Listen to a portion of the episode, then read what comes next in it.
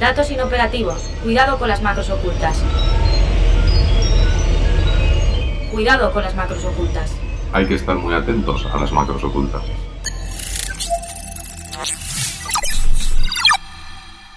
Cuidado con las macros ocultas, un podcast de 480.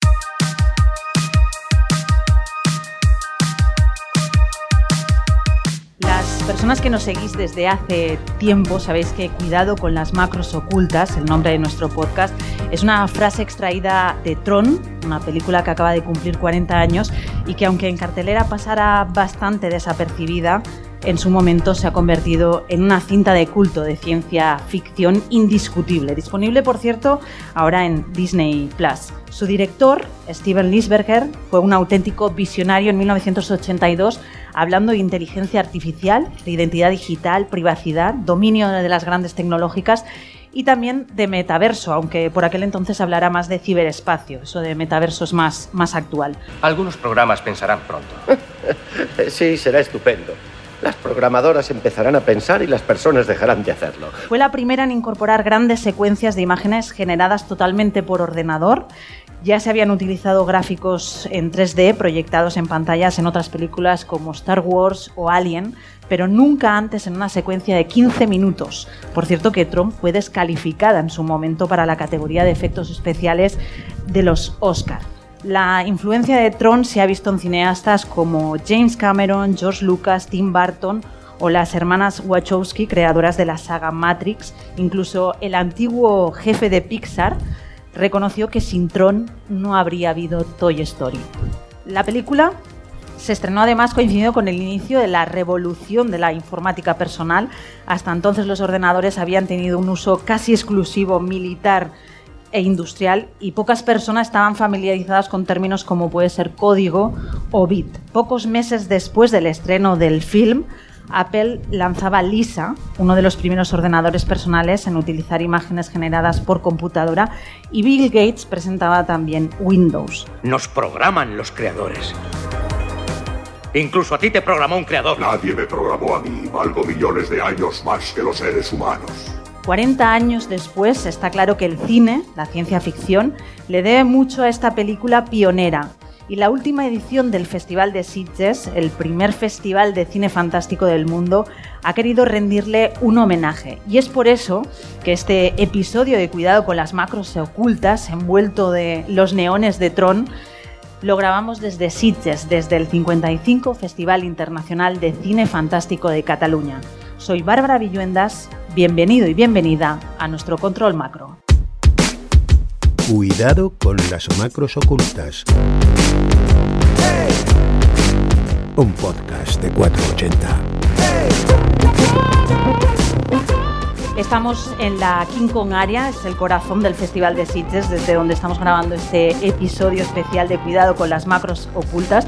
Por cierto, es nuestro primer directo, así que muchas gracias a las personas que os acercáis a escucharnos. Un podcast mensual de la compañía de software, desarrolladora de software 480, un podcast sobre tecnología para las empresas. Y para las personas que están acercando o que nos puedan estar descubriendo, que sepáis que nos podéis escuchar eh, en las principales plataformas de audio, en Spotify, en Evox, en Apple Podcast, en Google Podcast, en YouTube o en Amazon. Y también os podéis conocer un poco más de este podcast en nuestra página web, en cuidado con las macrosocultas.com. Y sin extenderme más, presento a nuestro invitado de hoy, Jordi Sánchez Navarro, ¿qué tal? Muy Bienvenido. Bienvenido a nuestro control macro. Creo que tú estás muy familiarizado ya con todo el tema de las macros ocultas. Eres consultor en programación y coordinador de la sección de animación Animat del Festival de Sitges y eres coordinador del libro Macros ocultas, retro, futuros y universos virtuales en la ciencia ficción a propósito de Tron, que es una de las publicaciones de, la edición de, este año del festival. Así que muchas gracias por, participar y por eh, aceptar nuestra invitación. Has sido también director del Salón Internacional del Cómic de Barcelona y actualmente diriges los estudios de Ciencias de la Información y la Comunicación en la Universidad Oberta de Cataluña.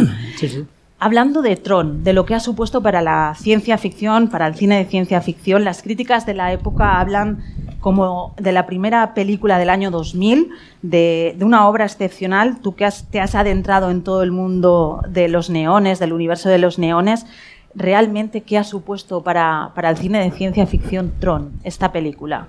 Bueno, Tron es una película revolucionaria completamente en muchos aspectos. Primero, lo has, lo has explicado muy bien en tu introducción, ¿no?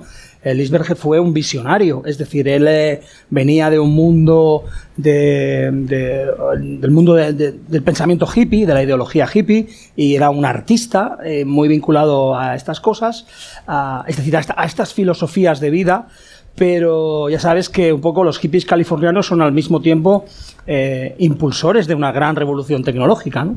y, y él quería juntar los dos mundos. Él estaba en aquel momento mm, interesado sobre todo en los videojuegos. Fíjate que la película está muy orientada a- al mundo. Parece que la gran industria informática que, la, que representa la película es la industria de los videojuegos. Flynn es diseñador de videojuegos y, mm, y era un- una persona muy interesada en los videojuegos y en la animación, curiosamente. Él era animador, él tenía una pequeña, una pequeña em, productora de animación que se dedicaban a hacer pues eh, elementos de continuidad para emisoras de televisión, gráfica, em, gráfica en movimiento para, para, para televisión y demás.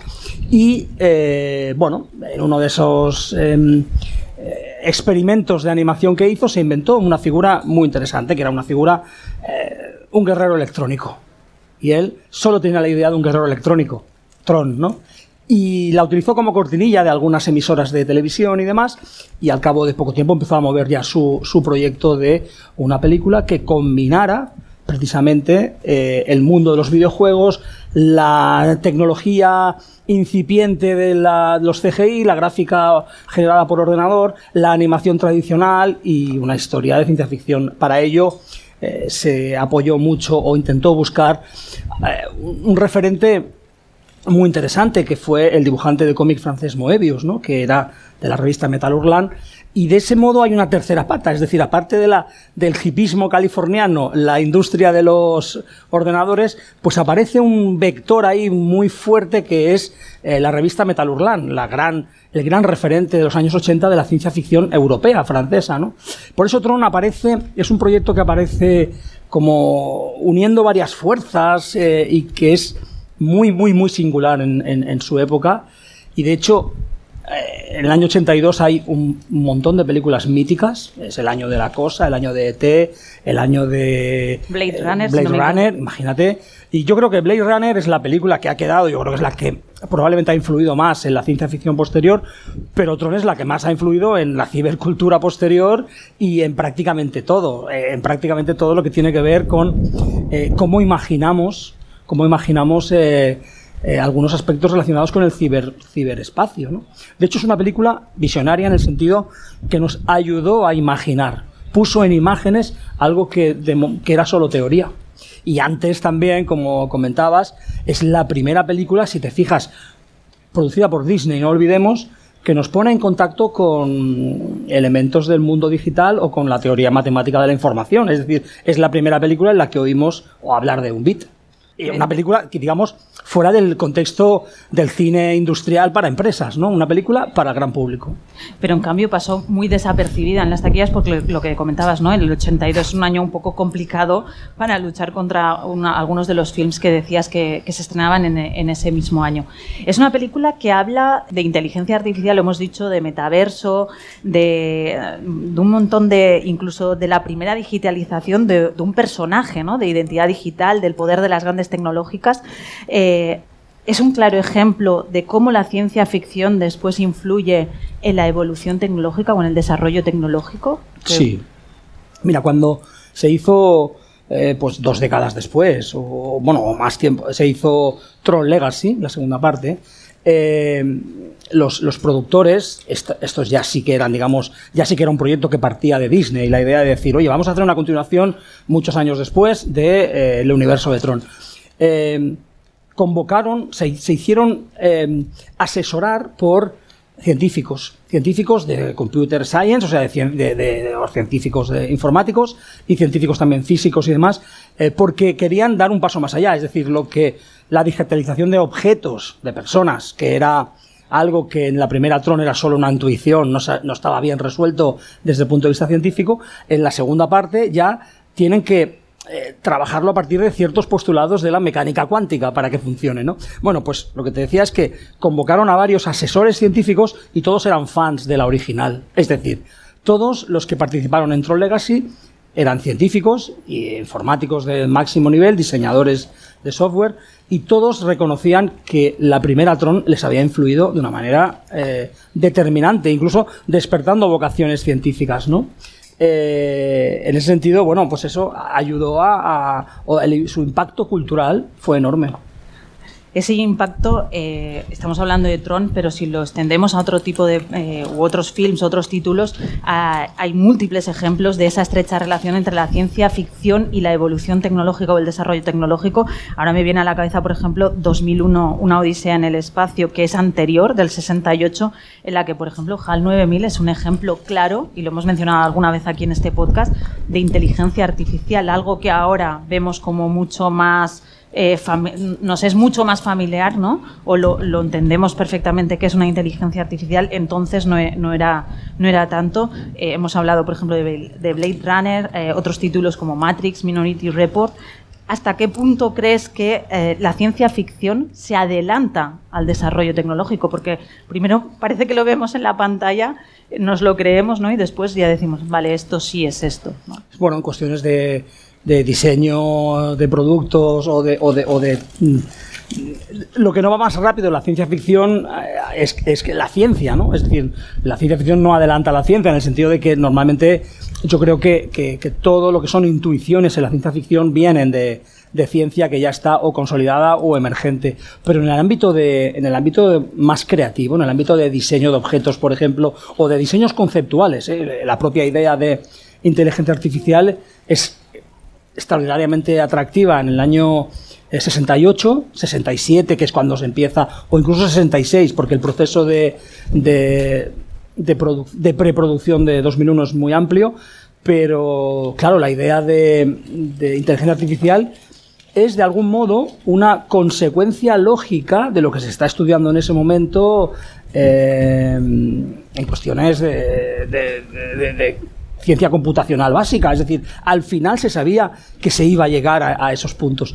En el caso de eh, Clark y Kubrick, lo que hacen es especular de una, de una forma muy sólida y ayudar, incluso me atrevería a decir, a los científicos. En este caso son artistas empujando, empujando un poco a los científicos a, a- a pensar más, a pensar más allá, a especular, a, mm, ampliar su mirada. ¿no? Yo creo que arte y ciencia o creatividad, bueno, de hecho la ciencia es muy creativa, ¿eh? pero arte y ciencia se, se estimulan mutuamente de una forma muy interesante y creo que la ciencia ficción nos permite verlo, ¿no?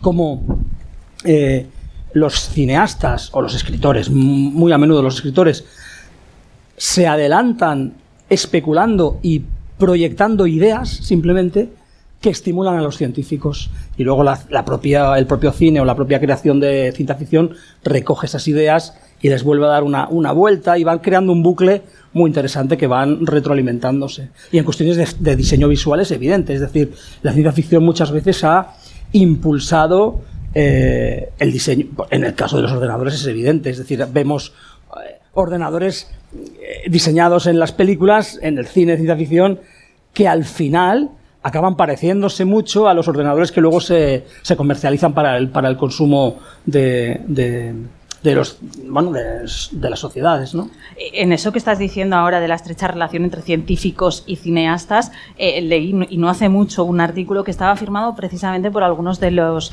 eh, cerebros de la inteligencia artificial en España. Lo firmaban, por ejemplo, Carmen Torras o Ramón López de, de Mántaras, y decían precisamente, defendían el uso de la ciencia ficción, y leo literalmente lo que decía, para el aprendizaje, la reflexión y la innovación en los campos de la robótica y la inteligencia artificial, sobre todo para el desarrollo ético de estas tecnologías. Claro. Puede llegar a ser, y lo estabas diciendo ahora un poco, ¿no? El cine, el campo de experimentación de la tecnología. Sí, bueno, de hecho Karma Torras es, es curioso, eh, no es cineasta, pero es escritora.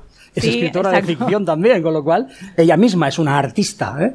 Eh, y que bueno y que tiene precisamente Experta una en robótica. experta en robótica, efectivamente es un, un- un caso interesantísimo de una científica de primer nivel que además es una escritora muy apreciable, ¿no? Entonces, bueno, son casos, son casos interesantes. Eh, sí, yo creo que eh, la, la ciencia ficción va a tener este, este eh, o tiene este papel de incluso ayudar a los científicos a centrar determinados aspectos relacionados con la ética de su investigación. ¿no? Podríamos citar, no sé, recientemente, bueno, reciente no, ya, tiene unos años, ¿no? pero una película como Ex Máquina de Alex Garland, por ejemplo, que lo que te hace es llevar los dilemas que se ha hablado mucho en la robótica y en la, y en la inteligencia artificial, em, sobre la emergencia de sistemas inteligentes y demás, bueno, pues esto se, ha, eh, se lleva a sus últimas consecuencias éticas a través de un relato de ciencia ficción. Yo creo que los relatos de ciencia ficción ayudan a crear visiones del mundo más comprensivas, seguramente, que la pura ciencia, ¿no? Y pueden ser muy interesantes porque la ciencia ficción, de hecho, eh, ayuda a, que la ciencia más pura y dura eh, entre, en el, entre en el debate social. ¿no? Eh, sabemos que las personas eh, normales que andamos por la calle no leemos papers científicos, ni leemos, No. ni necesariamente leemos revistas de divulgación científica, pero en cambio a veces el cine de ciencia ficción divulga la ciencia de una manera no solo la divulga, sino que incluso la lleva más allá, ¿no? La lleva eh, a- al límite en algunas, en algunas consecuencias, y eso es lo que es interesante. Porque claro, vemos en el cine algunas de las cosas que después eh, vemos eh, a lo mejor en nuestras casas, en nuestros trabajos o en nuestro día a día. Es el caso, por ejemplo, de las casas domotizadas. Lo hemos visto primero en el cine eh, y después en, en nuestras casas. Eh, un, médico, una doctora atendiendo a través de una pantalla. Primero lo vimos en las películas, después, y justo además más especialmente a, partir de la pandemia, lo hemos visto y lo estamos viviendo.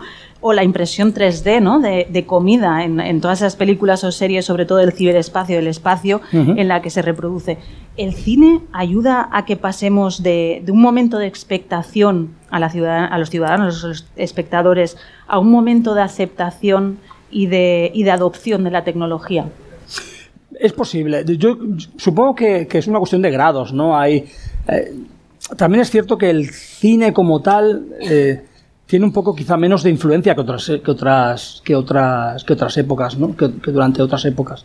Es decir, una película como 2001 no es solo que eh, afecte a la ciudadanía en general, sino que afecta a los propios eh, científicos que están trabajando en la NASA y ingenieros. Es decir, a, a ese nivel, ¿no? Yo ahora dudo, aunque a pesar de que los científicos y los ingenieros que trabajan en la NASA seguramente son los primeros que están interesadísimos en consumir ciencia ficción, ¿no? Pero yo no sé si el, cine tiene el mismo impacto que antes. Sí que, eh, sí que es, bueno, eh, no sé hasta qué punto, ¿no? Pero siempre será una, una avanzadilla, eso sí. Y también hay quien cree eh, el, punto de vista contrario, que quien cree que el cine o, el mundo audiovisual ayuda o favorece un poco la confusión de lo que realmente, de las aplicaciones reales que puede tener una tecnología, ¿no? Y en inteligencia artificial, pues hemos visto hasta, no sé, me viene a la cabeza, puede ser Frankenstein al principio, ¿no? Y Terminator, de, que hay veces que la gente tiene miedo de la inteligencia artificial a ver si llega a ser un Terminator. Esa, esa visión de la, de la ciencia ficción del miedo o de la confusión que puede provocar realmente sobre las tecnologías. ¿Tú cómo lo ves? ¿Lo ves? Sí, bueno, este es el, ah, de hecho el primer ejemplo que has puesto es muy bueno porque yo creo que todo esto es el todo esto es el, el efecto Frankenstein, es decir, la tecnología o la ciencia que se va que se va de madre, ¿no? Por decirlo de algún modo, que se desmadra o que se o que se lleva a unas consecuencias indeseables, ¿no? Yo creo que en este caso la, la- obra de Mary Shelley fue visionaria absolutamente, habla de, de eso entre muchas otras cosas y sí, sí, ese efecto Frankenstein siempre lo vamos a tener, ¿no? Eh, de hecho, hay muchísimas películas de ciencia ficción que no dejan de ser versiones de Frankenstein, ¿no? Eh, Parque Jurásico, que te habla de la, de, la industria de la biotecnología aplicada al entretenimiento para fabricar dinosaurios, que acaba siendo una especie de variación extrañísima y muy al límite de Frankenstein, ¿no? Es decir, ese es el efecto Frankenstein y yo creo que siempre que, que sí, ese peligro existe, es decir, pero no solo por parte de la ciudadanía, sino que yo creo que hay cineastas que juegan a eso, es decir, hay algunos cineastas o creadores de series de televisión que, que ya les interesa mucho este aspecto más sensacionalista. fíjate a lo que llegará la tecnología, ¿no? Esto, Que ayuda también, ¿no? A, un poco a, a que llegue más o, o Claro, a- a- claro. forma parte ¿no? a lo mejor del- de la promoción de la película, ¿no? Sí, es decir, pero claro, es, es la doble cara y siempre va a estar, ¿eh? Por un lado, eh, ciencia ficción que ayuda a la ciudadanía y a los espectadores a entender mejor lo que es determinadas cuestiones científicas, pero por otro lado, piensa que siempre es más emocionante, interesante, divertido algo que salga mal. Un thriller lo haces con algo que salga mal. Eh, si, todo, si todo sale bien, bueno. Entonces, claro, que algo vaya mal es cuando la tecnología o la ciencia van mal y producen algún monstruo, ¿no? Hemos hablado de cómo la ciencia ficción ha reflejado la evolución tecnológica y cómo se ha avanzado a ella, pero también quería y me gustaría hablar de esa relación en la actualidad, de cómo la inteligencia artificial está transformando la industria del cine.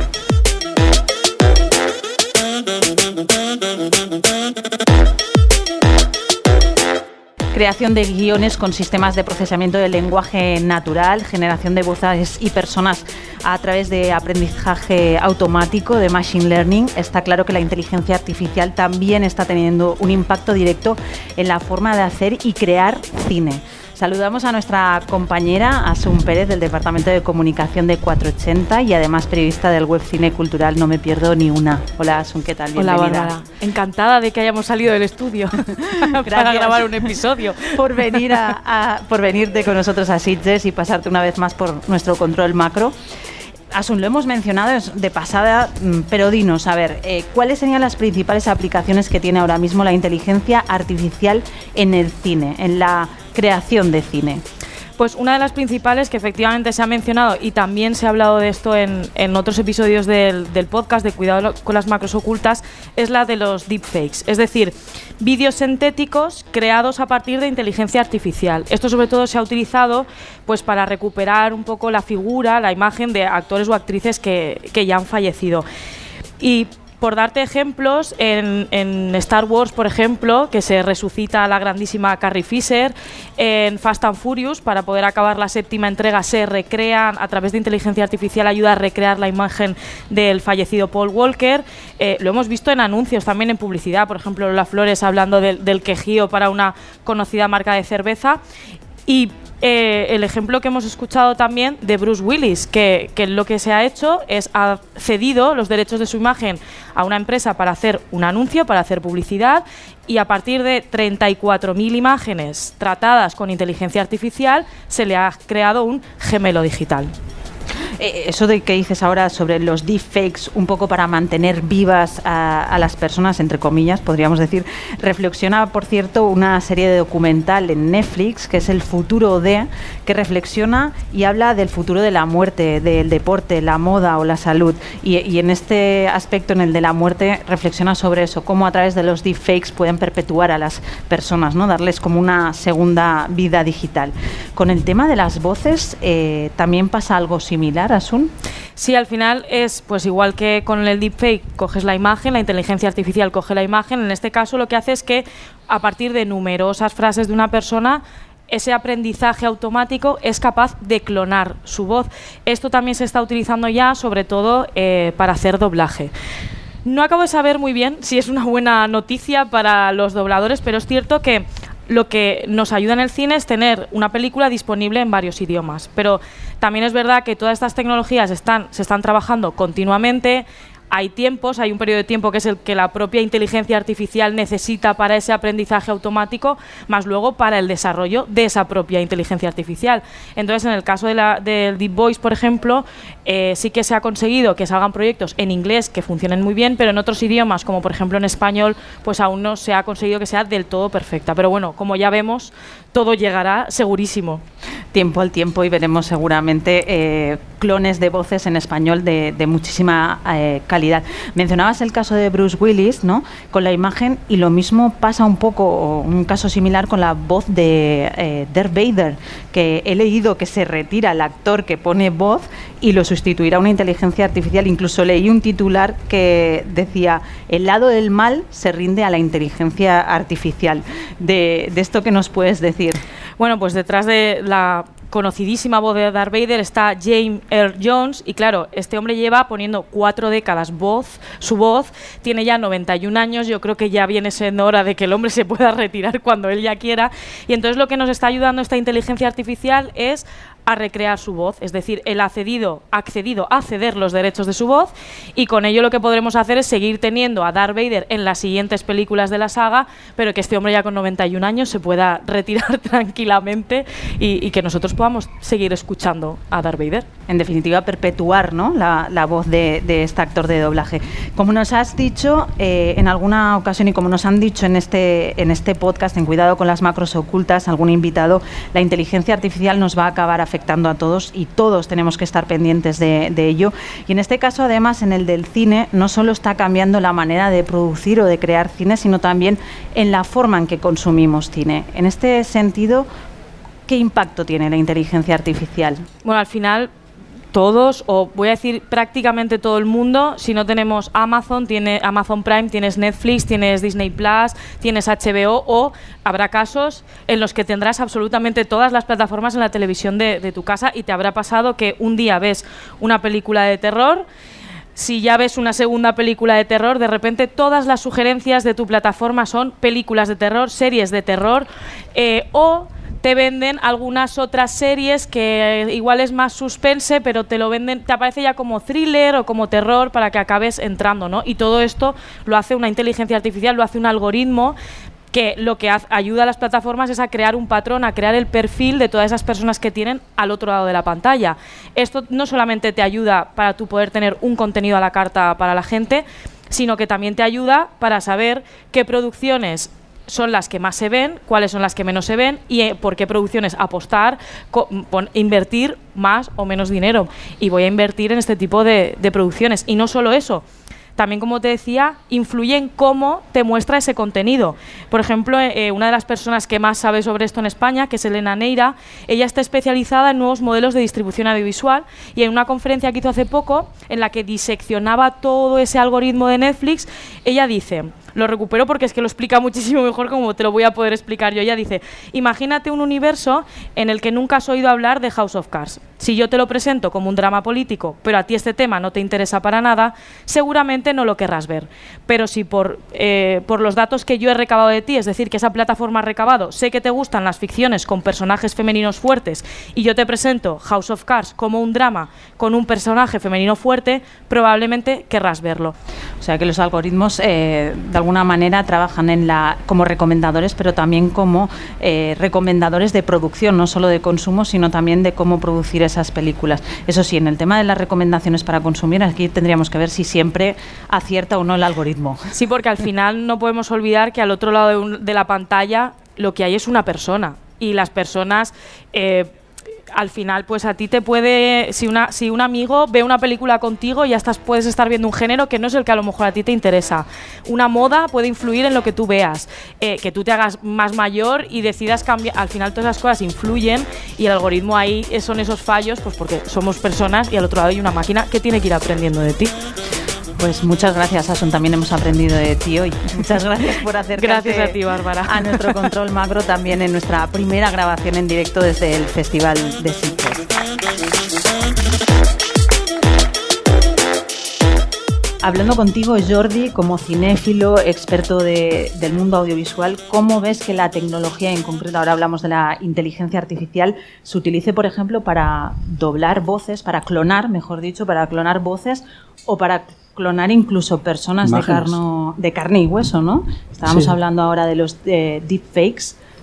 ¿Cómo lo ves tú, todo este mundo? Bueno, yo lo veo un reto enorme para, para todo el mundo, para los teóricos, porque nos vamos a encontrar con, bueno, cómo, eh, cómo analizas eh, una eh, película con actores sintéticos, con voces sintéticas, ¿qué, qué- qué criterio, qué criterio se puede seguir para juzgar ese arte? Sin duda yo creo que el, el- el synthetic media, o sea, los medios sintéticos van a ser la gran, eh, el gran objeto de conversación del futuro del audiovisual. Es decir, ya no se trata solo de, de que podamos clonar la imagen de un personaje conocido y ahí entrar en el mundo del deepfake y demás, sino que podamos crear eh, actores Personas ficticias. personas ¿eh? ficticias completamente y que tengan un comportamiento basado en machine learning e inteligencia artificial completamente mm, eh, entendible, completamente plausible, ¿no? Eh, entonces, bueno, claro, cuando tengamos actores de, de aspecto completamente humano, hiperrealista, bueno, hiperrealista no, indistinguibles de un de un registro fotográfico foto o digital de un de un de un actor, ¿qué va a pasar con eso? Es decir, ¿qué, qué, qué tipos de actores son? ¿Cómo se va...? Esos debates los estamos viendo ya con, con aplicaciones mucho menores, ¿no? La- el DAL-I esta, ¿no? La, la aplicación de dibujo De las imágenes, ah, de de la- imágenes, ¿no? En las cuales les describes una imagen y eh, te hacen un, te hacen el sistema de inteligencia artificial te genera una imagen a partir de tu descripción en palabras. Yo creo que eso no es arte. Es decir, no podemos hablar de arte generado por una inteligencia artificial porque faltan ahí un montón de cosas. De momento para mí el, en el bueno de momento para mí y para muchos otros no el, el arte y la creación es eh, el aspecto humano es insustitu- insustituible. Yo creo que aún estamos lejos, ¿eh? Pero volviendo a tu pregunta, el tema de los, de los deepfakes eh, o de los, los, los medios sintéticos es uno de los grandes temas. Me preocupa un poco más cómo sean utilizados, eh, también como, decano de una escuela de comunicación, me preocupa más cómo sean utilizados para, para los deepfakes, ¿no? Para crear una réplica de alguien perfectamente conocido y hacer decirle cosas a Joe Biden o a Pedro Sánchez o a En el mundo de la ciberseguridad se ha abierto aquí un, un reto muy importante. para hacerles ¿no? decir cosas que jamás han dicho, ¿no? Eso, eso es, podría ser más preocupante, ¿no? Estaremos pendientes a ver qué pasa con todo esto de la inteligencia artificial en, en la creación y la generación de voces sintéticas y de imágenes sintéticas, como dices, no solo para los deepfakes, sino también en todo el mundo de la ciberseguridad que abre y que es, es tan... eh, Que estaba en Tron, Bárbara, por cierto. Estaba en Tron porque, fíjate, recuerda que en la película eh, los programas son como réplicas físicas de los programadores. Es, es curioso. Exacto, todo el mundo del metaverso, ¿no? Ahora también que se Eh, habla tanto, también está inmerso en esta, en esta película. Y, a- y hablando y siguiendo el hilo de la inteligencia artificial, abarca muchísimos ámbitos, lo hemos explicado aquí en este podcast, y, y tiene muchísimas aplicaciones. Y una de ellas son los asistentes virtuales, los eh, conocidos más eh, comúnmente como chatbots. En el festival también, si no tengo malentendido, también habéis contado con una película con Brian and Charles, eh, que es una comedia en la que el protagonista construye precisamente un robot para combatir la soledad. Y, y aquí en este podcast hemos hablado muy recientemente eh, sobre tecnología y cuidados, cómo la tecnología puede ayudarnos a cuidar o cómo combatir, por ejemplo, la soledad a través de, soluciones eh, tecnológicas. Al cine le gusta retratar esta parte también de la inteligencia artificial, de las relaciones eh, personales cibernéticas, porque también a la cabeza me viene Her, la película de eh, que es protagonista eh, Joaquín Fénix. Eh, hay varias películas en las que Sí, esa sí. relación cibernética es eh, común, ¿no? Sí, sí, absolutamente. El cine lo ha hecho, es uno de los temas más eh, que más ha estimulado la ciencia ficción. Para mí hay una obra maestra del, del tema que es Inteligencia Artificial de Steven Spielberg, que lleva el tema al límite. Son hijos, son hijos. Lo que el robot es tu hijo, ¿no? Con, con todas las implicaciones, si habéis visto la película de Spielberg, veréis eh, las implicaciones éticas y emocionales que tiene eso, ¿no? Pero sí, aquí Brian and Charles es una en clave de comedia explica esto, cómo un señor construye un robot con, con baja tecnología, ¿eh? con las cosas que tiene en su, en su garaje, no se explica qué ciencia ni qué ingeniería hay detrás de eso, eh, simplemente constru- con- construye un robot, sí, construye un robot y empieza enseguida a desarrollar una el, ro- el robot, eh, digamos que nace mm, como un bebé y a los 20 minutos ya es adolescente y al cabo de un tiempo es adulto, pero la adolescencia del robot, te la explicaba, es muy divertida en la película, ¿no? Bueno, el, cine utiliza esos argumentos eh, más en clave de comedia, en clave de drama, pero sí van a ser, yo creo que van a ser el tema de los cuidados va a ser un tema importantísimo. De los cuidados de todo tipo, ¿eh? De los cuidados de todo tipo. Hace unos años tuvimos también en el festival Un amigo para Frank, que es una película en la que, que es muy buena, es una película que en su momento a- a- gustó mucho, que es una película en la que los hijos que no pueden eh, asistir al padre ya jubilado, retirado, que necesita cierto, necesita cuidados, le, le compran un robot. Y, y bueno, en este caso hay un giro interesante porque eh, Frank adiestra o pro, no, él no sabe programar, pero reprograma mediante adiestramiento a su robot para que se dedique a cosas distintas de lo que debería dedicarse en principio, ¿no? Siempre hay estos giros, estas, estas ideas que ponen un poco en crisis, ¿no? La, la figura del robot como... eh, bueno, eh, al final es el robot que se escapa a su programación, o bien porque, porque la inteligencia artificial lo, lo- lo decide, o bien porque nosotros provocamos que se escape de esa programación y le damos una vuelta, ¿no? Hemos hablado sobre todo de la gran pantalla hasta ahora, de la influencia de Tron en la gran pantalla, pero buena parte de la actual oferta audiovisual también pasa por las series y es por eso que queremos hacer un repaso a algunas de las series sobre tecnología, sobre ciencia ficción más destacadas y también reflexionar sobre si han retratado bien o si la gran pantalla también retrata bien o no el mundo tecnológico y del mundo del desarrollo.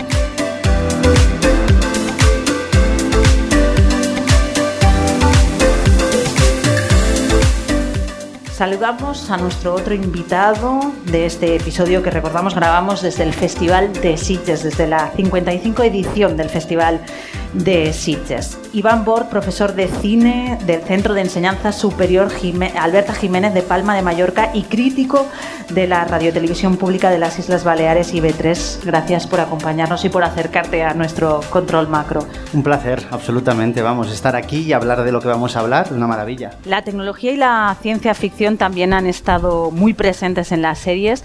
Tú como experto podrías hacernos, mm, no sé si así cogiéndote a bote pronto, pero como un ranking de las series de ciencia ficción y tecnología más destacadas, como el top of mind de las series de ciencia ficción y tecnología. Bueno, yo de entrada haría una, una primera diferenciación eh, que a mí, a mí siempre me gusta hacer en cuanto al fondo y a la forma, en cuanto al contenido y a lo que se propone desde la propuesta, eh, desde, desde el de, de la cáscara, ¿no? desde el empaquetado.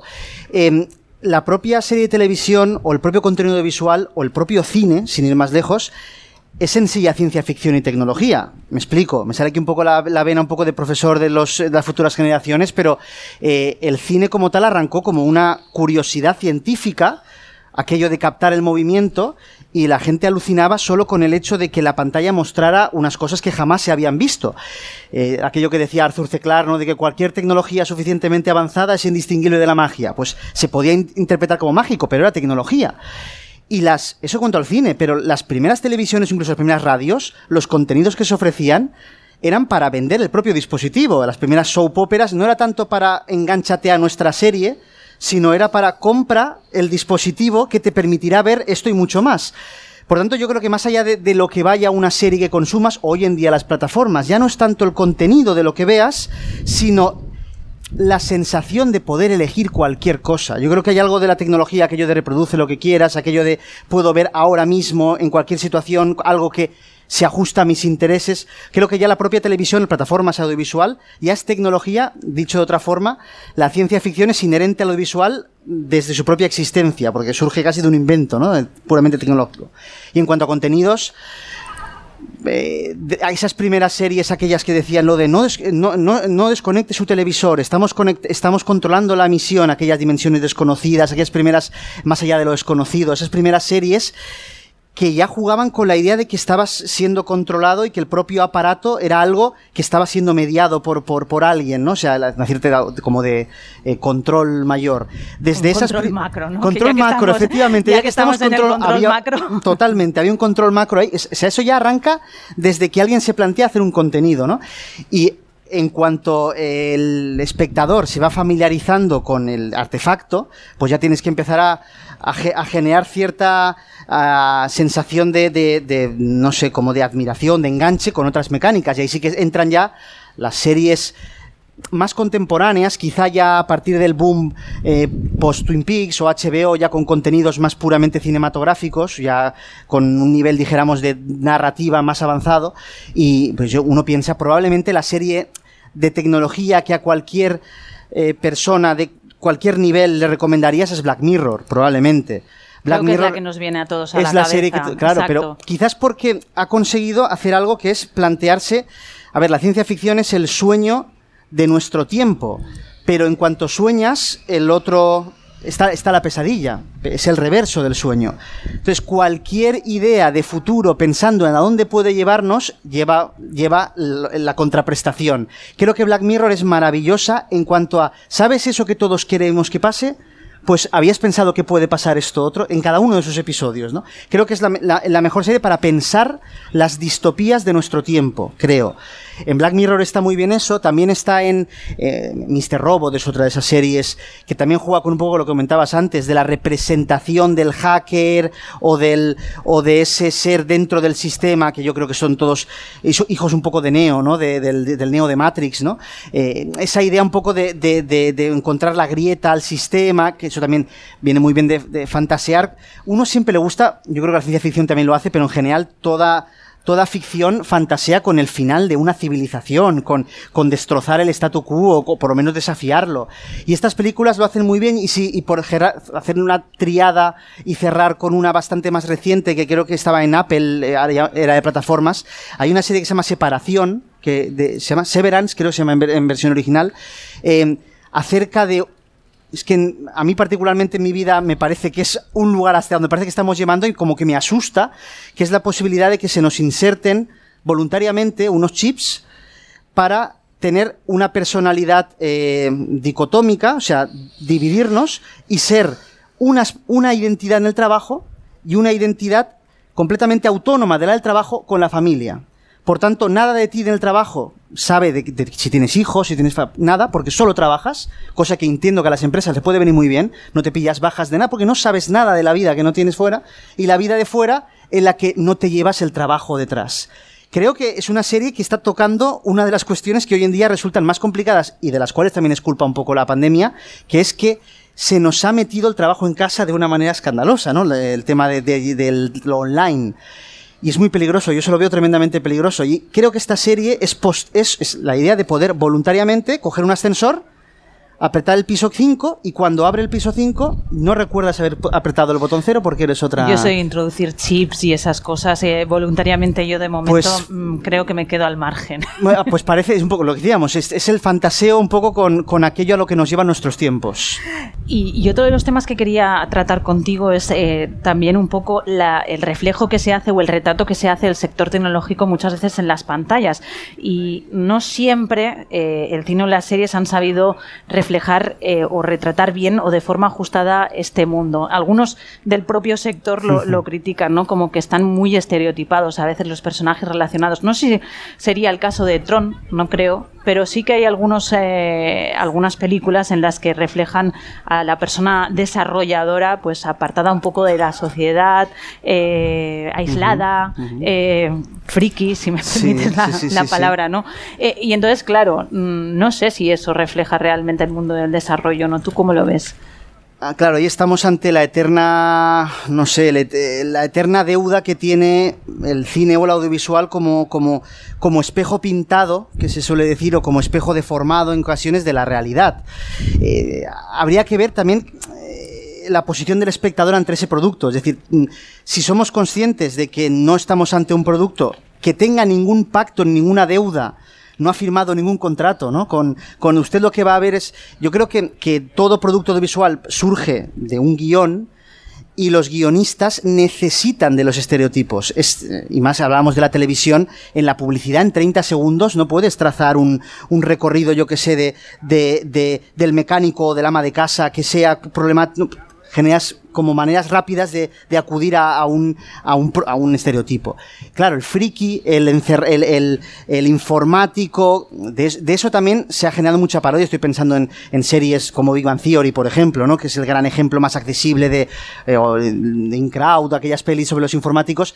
Creo que es necesario que exista el cliché, porque el cliché funciona muy bien para la parodia, funciona muy bien para la identificación que me pregunta si te voy a responder, responde a un, o sea, representa de manera fidedigna, no lo hace, pero es que no creo que sea tarea de ningún producto de ficción representar el mundo del que toma prestado aquello que libremente quiera, por decirlo así. Entonces, yo me planteo eh, cómo hubiera funcionado, decíamos Matrix, por ejemplo, si Neo no tuviera esa, ese aspecto de, de hombre entre dos mundos, eh, la noche por el día, eh, la realidad por la ficción, lo, lo digital por lo, por, por, por lo, lo tangible. Entonces, creo que hay algo de ese universo en el que se tomará algo de parte. Yo creo que hay algo hay de realidad, pero claro, toda generalización es por definición inexacta, claro, sí, sí. No hay manera. Ahora que decías los estereotipos, pero Sí. incluso Tron, no, no la película en sí, pero sí que ha generado personajes públicos. Y si no, no sé si lo conoces, pero hay un, ah, hay un programador que se llama Tron Guy, que Ah. es el alter ego de un, de un programador administrador de sistemas americano y que es conocido por sus trajes inspirados en Tron. Él viste con la misma indumentaria, digamos, que los protagonistas de Tron, con esos trajes eh, de neones. Qué bueno. Y que ha sido homenajeada incluso en series como South Park. Ostras. Pero claro, no sé si ese, ese personaje también refleja eh, y much- muchas personas de este ámbito, del ámbito del desarrollo y de- tecnológico, se verían reflejados en este personaje, claro. Claro, es que aquí llega un punto, mira, una directamente por, por, llevarlo un poco al festival a, este año. Eh, la mejor película que yo he visto este año, a día de hoy, del Festival de Sitges, no está a concurso, pero eh, eh, que me, ha parecido una absoluta barbaridad, es Mantícora de Carlos Bermud. A mí me ha parecido una salvajada de película. Y, y el protagonista, yo creo que ahí está un poco el, ahí está un poco lo que comentábamos de a qué se puede dedicar un protagonista, no quiero hacer en sentido demasiado spoiler en la era también del spoiler, acerca de la oscuridad que pueda tener ese personaje. Es un em, diseñador de monstruos en videojuegos. Entonces, claro, ¿a dónde voy? Que hay algo de retratar un personaje apartado, solitario, em, podríamos decir incluso con dificultades de relación social. No estoy acusando para nada de que, para nada, porque además me parece un guion eh, eh, orfebrería, Carlos Bermud, pero sí que estas lógicas de que al nos, no- nos resulte como espectadores cómodo situar a un personaje dentro de una esfera de lo que nos esperamos o de lo que es conocido para no generar demasiadas contradicciones, porque al final el espectador tampoco le necesita estar requerido permanentemente para encontrar esto es real, esto no es real, no hace justicia. O sea, creo que además la película arranca con un diseño de un personaje eh, digital con unas gafas de, de realidad virtual y creo que la clave de esa película está muy bien en relacionar dicho de alguna forma, cómo nos relacionamos con la libertad y la alegría con los monstruos de los videojuegos y cómo nos resulta indigesto, insoportable enfrentarnos a los monstruos de la vida real. Eso está en Mantícora, todo el mundo la está... ¿Cómo eso puede hacerse, no? Bueno, pero luego en el mundo de los videojuegos no hay problema. Creo que ahí la relación de la monstruosidad es inteligentísima. Por eso digo que al final hace falta por lo menos que el chaval se dedique a eso sin necesidad tampoco de que cumpla o no cumpla con según qué estereotipos, ¿no? Por eso, pero bueno. Los videojuegos, que además Tron está escenificado perfectamente en, en el desarrollo de videojuegos y también ha tenido como una segunda vida gracias precisamente a los videojuegos. Totalmente. La película tuvo más éxito el videojuego posterior que no la película en sí en su momento. Sí, y Trones de esos casos, hay muchos, ¿eh? yo creo, la en, en los que la importancia de lo que propuso se ha visto años y décadas después. El tema de los videojuegos y Tron, la estética, los 80 incluso, le digo de veras, o sea, todo lo que es esas líneas, esas, es- eh, iba a decir, esos mosaicos, esos neones, hasta qué punto Tron no son los 80 o los 80 no son Tron directamente, ¿no? Creo que hay un, es un vaso comunicante maravilloso el caso de Tron y los 80 y los videojuegos. Iván Bor, muchísimas gracias por acompañarnos, por acercarte y buscar un hueco en tu agenda durante este Festival de Sitges y por aceptar nuestra invitación a este control macro. Muchas gracias. Muchas gracias a vosotros por la invitación, ha sido un placer y bueno, eh, adelante con el podcast que es una maravilla. ¿eh? Nos seguimos escuchando. Eso es.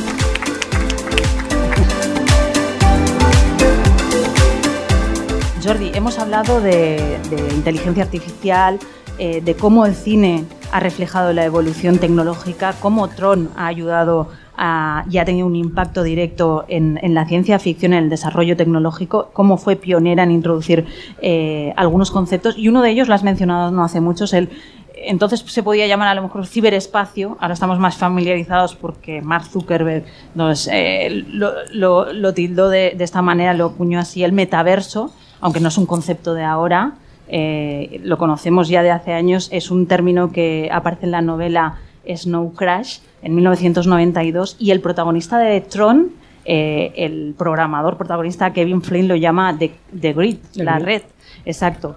Ahora, en todo caso, no sé si de forma exagerada o no, que dicen que el metaverso va a ser una auténtica revolución.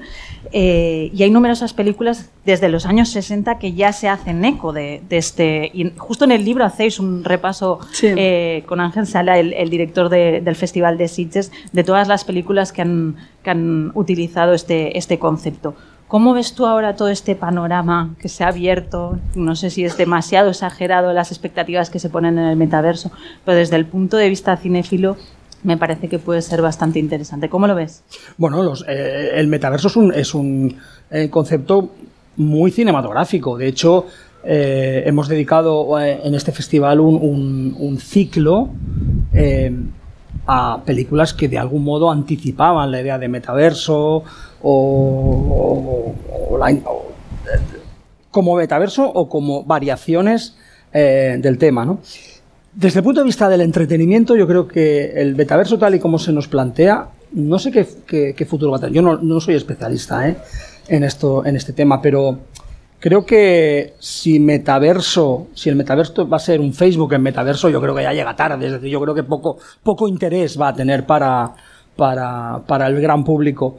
Pero sí que creo que como idea, como idea va, a estar cada vez más presente y, va a estar, eh, va a formar parte de la lógica, de la lógica del entretenimiento y de, la cultura que se derive de ello. Entonces, es difícil, es difícil ver mm, hacia dónde va a ir y precisamente es difícil eh, saber hacia dónde va a ir porque yo creo que lo que hizo Zuckerberg, que es como apoderarse de la idea, una idea que estaba en Snow Crash, pero estaba en Neuromante de William Gibson en el año principios de los 80.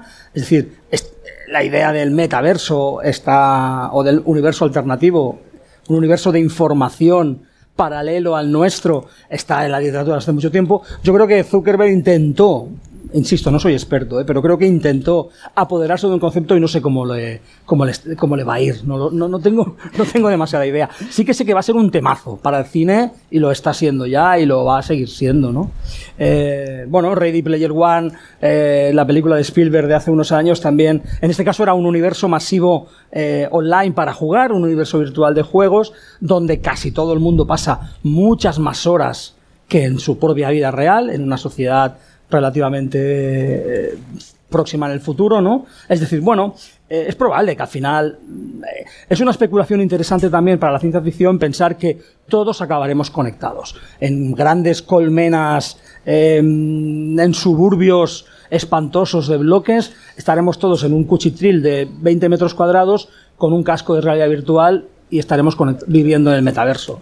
Como idea de ciencia ficción es muy poderosa, no sé si, bueno, ¿cómo nos vamos a perder estar aquí en Sitges, por ejemplo? No, vamos, No, no, yo creo no, que no yo hay- no cambio estar aquí en Sitges por grabar un, un episodio del podcast a través del metaverso. No hay metaverso que supere la playa y supere el sol.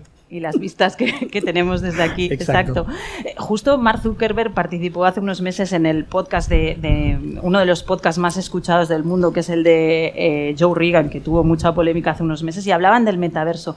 Y Mark Zuckerberg decía que hay un mundo digital Ujú. y un mundo eh, físico y que ambos forman parte del mundo real. Y entonces eso estaría aquí, ¿no? Sí. Hacia, no sé hacia dónde vamos con ese tema del metaverso, pero al final la ficción y la realidad también forman parte de la realidad. Bueno, eso es total. ah, Bueno, ahí Zuckerberg evidentemente lo tiene muy trabajado y tiene toda la razón. Es decir, desde luego el mundo digital y todas las relaciones que se establecen en el mundo digital, incluso nuestras otras personalidades en el mundo digital, que no solo son una, sino que pueden ser varias. eh, el cine mismo está más en el mundo digital o forma parte de ese entramado de los medios digitales son la vida real. Es decir, el mundo digital es la vida real. No hay, no hay eh, la, la dicotomía vida real, mundo real, mundo digital ya no existe. O sea, todo se ha fusionado. Pero no sé si aún así habrá, seguirá habiendo espacios para lo real, ¿no? Para, para lo tangible, para lo tangible físico, ¿no? Paula, una compañera nuestra que está por aquí, además, eh, una compañera nuestra del equipo de cuidado con las macros ocultas, nos contaba eh, el ejemplo del anime y en concreto de la serie Sword Art Online. Y en ella utilizan, por ejemplo, unas eh, gafas que son muy sencillas y en las que un ojo, eh, con un ojo se ve ese mundo virtual, ese metaverso del que hablamos, ¿no? Y que te muestra, por ejemplo, pues desde las paradas del metro y te las muestra en ese ojo virtual, en un mapa virtual, te dice cuántas calorías tiene la comida que te vas a comer, eh, o puedes crear tu, propio avatar eh, con la ropa que quieres comprarte. Claro, todo esto que vemos ahora en una serie anime eh, de ciencia ficción ya no nos parece tanta ciencia ficción, ¿no? No, no nos parece ciencia ficción, porque de hecho no deja de ser un poco la, la, bueno, que era, que era tendencia hace, un, hace poco, ¿no? La realidad aumentada, es decir, poner esa capa de datos de todo tipo y con todo tipo de visualizaciones y de formas de acceder a ellos superpuesta o en, o en, eh, en sincronía con la, con la realidad tangible de los objetos, ¿no? De este modo, sí, con un cristal de la gafa podríamos estar viendo, pues, eh, cuántas entradas quedan en la sala de cine a la que estamos mirando. Bueno, no deja de ser una utilización de la información eh, que cada vez está más inscrita en la vida cotidiana, lo sabéis en vuestro podcast de, sobras, ¿no? Entonces, que el cine de ciencia ficción o la animación de ciencia ficción, en este caso, especule sobre ello o lo lleve un poquito un, pas- un paso más allá, pues ya no nos pilla, ya no nos pilla de nuevo, ¿no? Lo que sí nos puede pillar de nuevo un poco es la creatividad de los artistas que se dedican a esto, hasta dónde la llevan.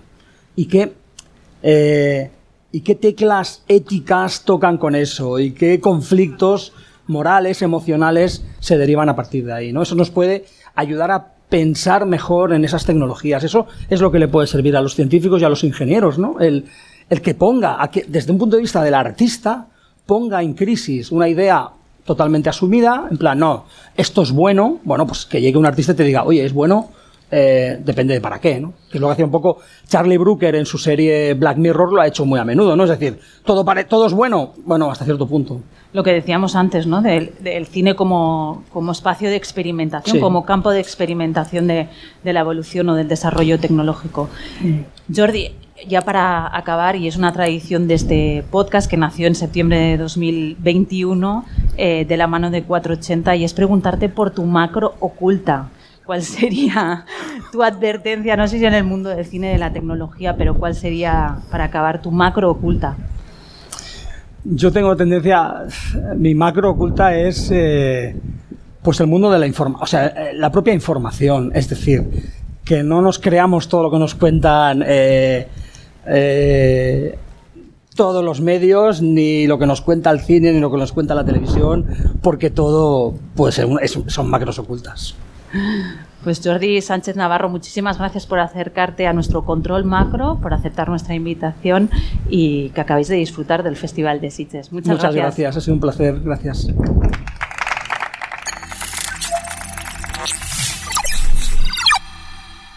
Hace cuatro décadas, Tron reveló un nuevo mundo, un universo en el que la electrónica y la teoría matemática de la comunicación debían hacerse seductoras para el gran público. Un mundo en que palabras como bit, transmisión o código iban a formar parte del vocabulario de los espectadores cinematográficos. Así define en el libro Macros Ocultas nuestro primer invitado, Jordi Sánchez Navarro, el film que da nombre a nuestro podcast. Tron. 40 años después de su estreno y desde el mayor festival de cine fantástico del mundo, en Cuidado con las macros ocultas, también hemos querido rendir nuestro homenaje, nuestro pequeño homenaje a Tron, una película que, como hemos escuchado, tuvo un gran impacto en el cine de ciencia ficción y de vanguardia en el adelanto de la innovación y el desarrollo tecnológico. Así que espero que los presentes y también los oyentes de este podcast os hayáis adentrado en el universo de Tron y de las macros ocultas. Queremos pensar que este sería el podcast que escucharía Kevin Flynn, el programador informático y protagonista de esta película. Y para despedirnos, en este episodio especial queremos dar las gracias a quien se ha acercado a la King Kong área del Festival de Sitges, para escucharnos también a las personas que nos escucháis desde vuestra plataforma de audio favorita. Cada vez sabemos que sois más, una comunidad más grande de fans de nuestro control macro. Y para los que sois nuevos, os recordamos que podéis encontrar las notas del podcast y en este episodio ya avanzo que serán muchas, con todas las referencias y menciones en nuestra página web, en cuidado con las macrosocultas.com. Muchas gracias también a todo el equipo de producción del Festival de Sitges, al equipo de actividades paralelas por acogernos y tratarnos también en esta 55 edición. Ha sido un lujo formar parte de él. En la próxima entrega del podcast ya te avanzo que hablaremos de tecnología y humanismo. Mientras, ya sabes, cuidado con las macros ocultas. Datos inoperativos. Cuidado con las macros ocultas. Cuidado con las macros ocultas. Hay que estar muy atentos a las macros ocultas.